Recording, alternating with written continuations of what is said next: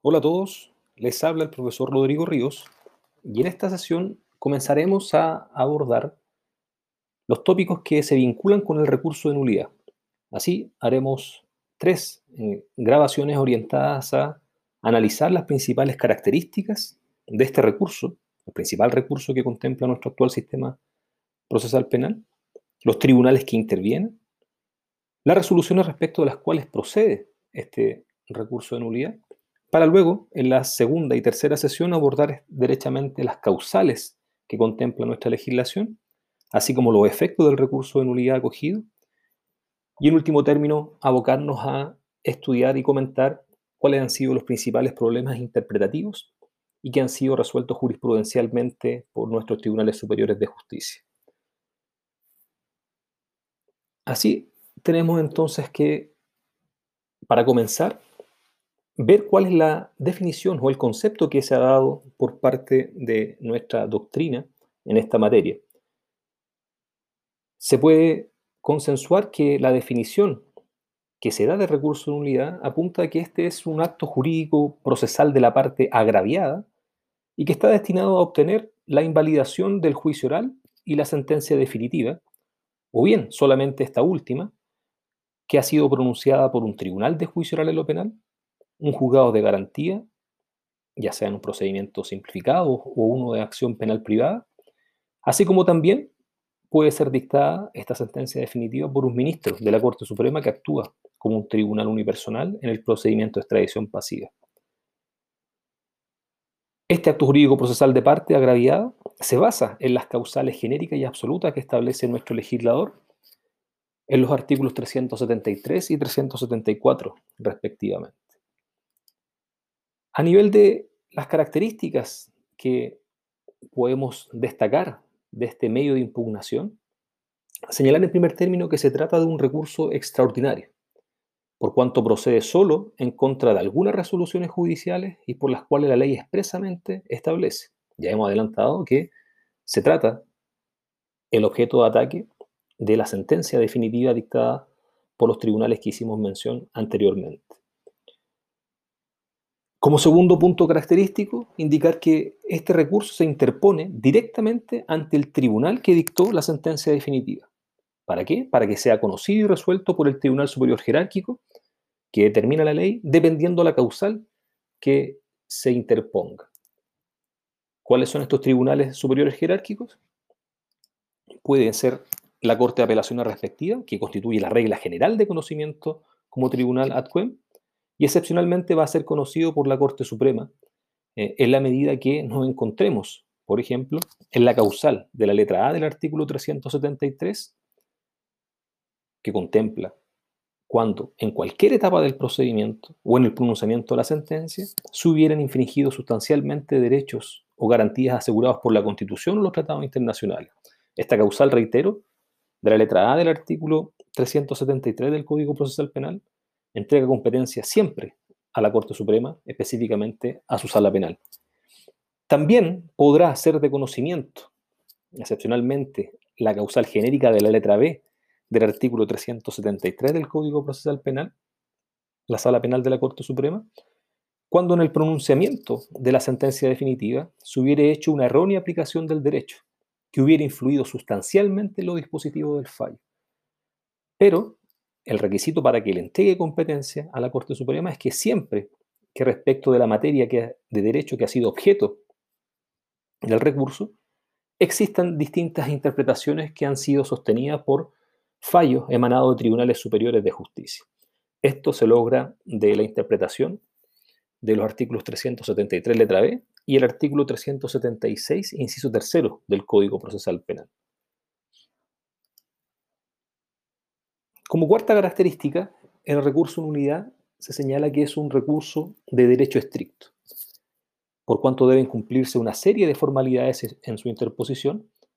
y también en su tramitación, porque de lo contrario, de no respetarse estas formalidades, puede ser declarado inadmisible. Anticipar que el recurso en nulidad contiene un doble examen o test de, de admisibilidad, tanto por el tribunal acuo tanto como por el tribunal ad quem. En quinto lugar, Se destaca también como característica que por regla general, este recurso de nulidad tiene por objeto invalidar una sentencia y consecuencialmente el juicio oral, debiendo retrotraerse el procedimiento al estado en el cual se permita subsanar esa infracción. En ese orden de ideas, tener presente la remisión que efectúa el artículo 165 del Código Procesal Penal cuando se tratan las nulidades procesales a propósito del incidente de nulidad procesal y que lo hemos abordado en otras de las sesiones que están disponibles. Y en virtud del artículo 386, la Corte deberá determinar el estado en que hubiere de quedar el procedimiento y ordenar la remisión de los autos a un tribunal no inhabilitado que correspondiere para que éste disponga que se subsane el vicio y determine la realización de un nuevo juicio oral. Señala el artículo 386 en este contexto que no va a ser obstáculo para que se ordene efectuar un nuevo juicio oral la circunstancia de haberse dado lugar al recurso por un vicio o defecto cometido en el pronunciamiento mismo de la sentencia definitiva. En este aspecto hay que tener presente que excepcionalmente se permitirá, en el contexto del recurso de nulidad, la dictación solamente de una sentencia de reemplazo, esto es, no anular el desarrollo completo del juicio oral, sino solamente reemplazar la sentencia definitiva en la medida que se den las hipótesis del artículo 385 del Código Procesal Penal, a saber, que se hubiera calificado de delito un hecho que la ley no considere tal, que en la sentencia definitiva se hubiera aplicado una pena cuando no procediere, o bien cuando se hubiese impuesto una pena superior a la que legalmente correspondiere. En estas hipótesis, reitero entonces,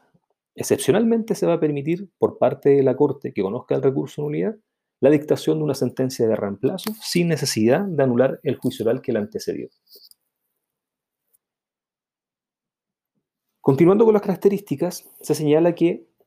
este recurso de nulidad solo puede ser deducido por la parte agraviada. Y en ese contexto tener presente lo que dispone el artículo 374 del Código Procesal Penal, en el contexto de que allí el perjuicio ha sido presumido por la ley. Artículo 374, reafirmando el hecho de que allí se encuentran los motivos absolutos de nulidad como causales de interposición de este medio de impugnación.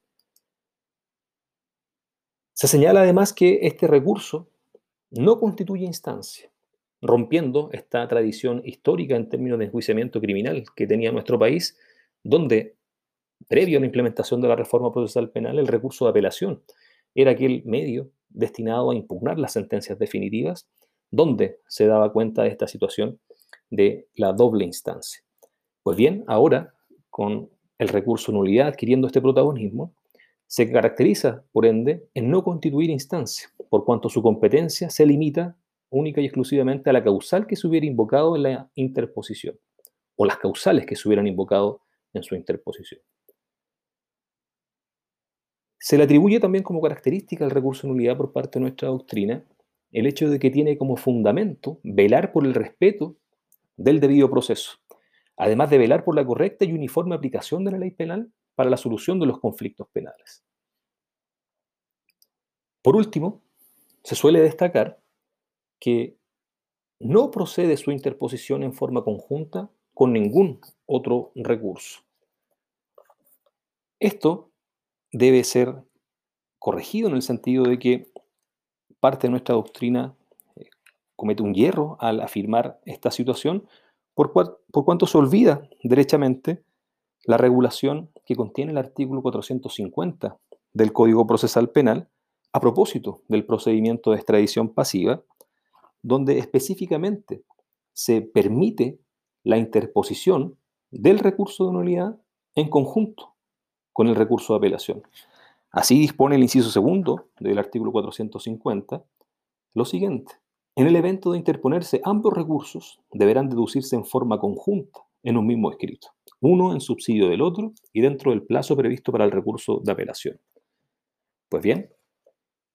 podríamos entonces matizar esta característica que se encuentra en la mayoría de nuestros manuales y tratados sobre derecho procesal penal, en el sentido de que la interposición en forma conjunta con otro recurso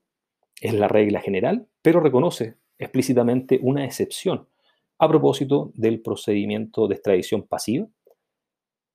donde sí se permite que conjuntamente al recurso de nulidad se pueda interponer además el recurso de apelación. Ahora bien, en lo que dice relación a los, tribunales que intervienen en el conocimiento del recurso de nulidad,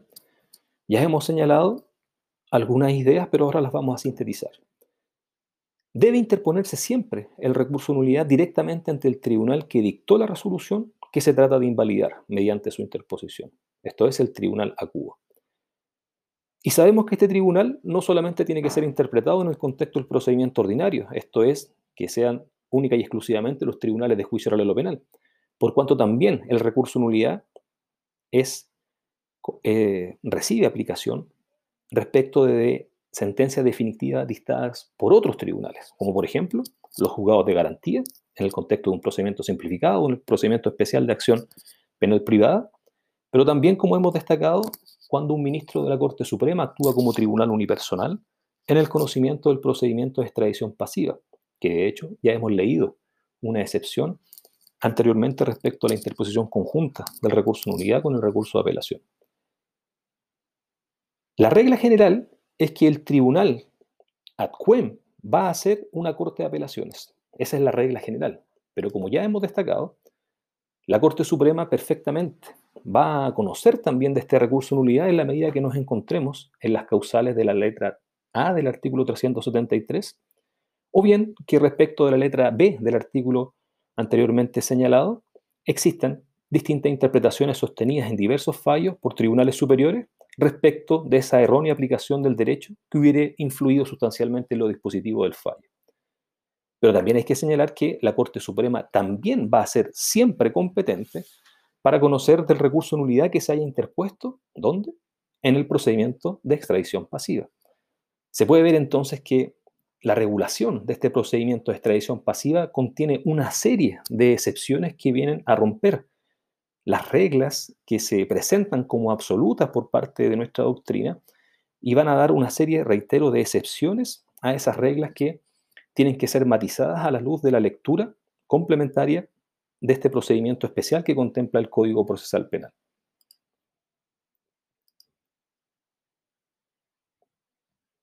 Si tuviéramos que sintetizar ahora cuáles son las resoluciones entonces en contra de las cuales procede el recurso de nulidad, señalar que debe tratarse de una sentencia definitiva y que esta sentencia definitiva debe haberse pronunciado dentro de un juicio oral en el contexto del procedimiento ordinario, en un procedimiento simplificado, o bien en un procedimiento de acción penal privada, o bien en el contexto de un procedimiento de extradición pasiva.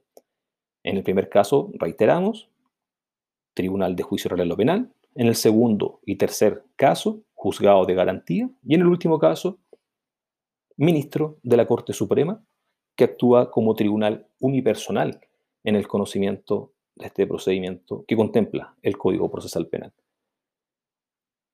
Excepcionalmente no será impugnable la sentencia definitiva que se hubiere dictado en un nuevo juicio oral que hubiere debido realizarse con motivo de haberse acogido un recurso en unidad deducido en contra de la sentencia pronunciada en un juicio oral anterior, a menos que se interpusiere a favor del acusado respecto de una sentencia condenatoria y se hubiere dictado una sentencia absolutoria en el juicio anterior, anulado. Esto de acuerdo a lo que establece el artículo 387 del Código Procesal Penal. Y esto se puede explicar de manera mucho más gráfica, en el sentido de que la única posibilidad que se permite la interposición de un segundo recurso de nulidad,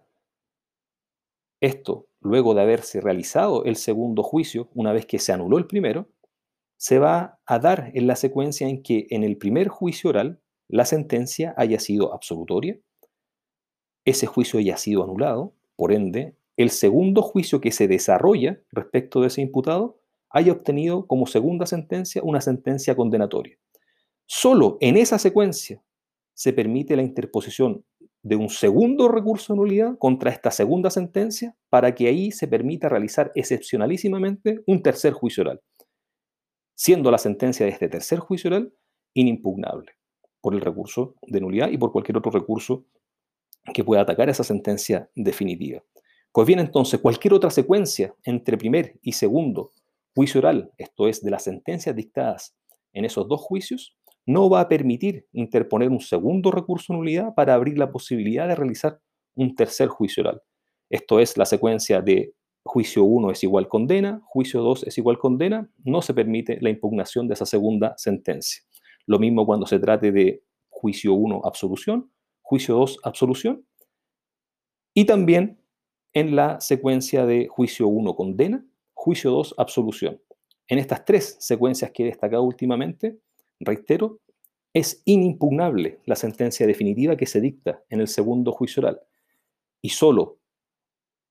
pecando de majadero en este punto, pero reiterando este aspecto, la única secuencia que me va a permitir impugnar una segunda sentencia definitiva dictada en un segundo juicio oral es aquella donde en el primer juicio hubo una absolución y en el segundo juicio oral hubo una condena. Todo desde una perspectiva evidentemente pro imputado para permitirle discutir en un tercer juicio oral la decisión que pueda ser absolutoria o condenatoria a su respecto.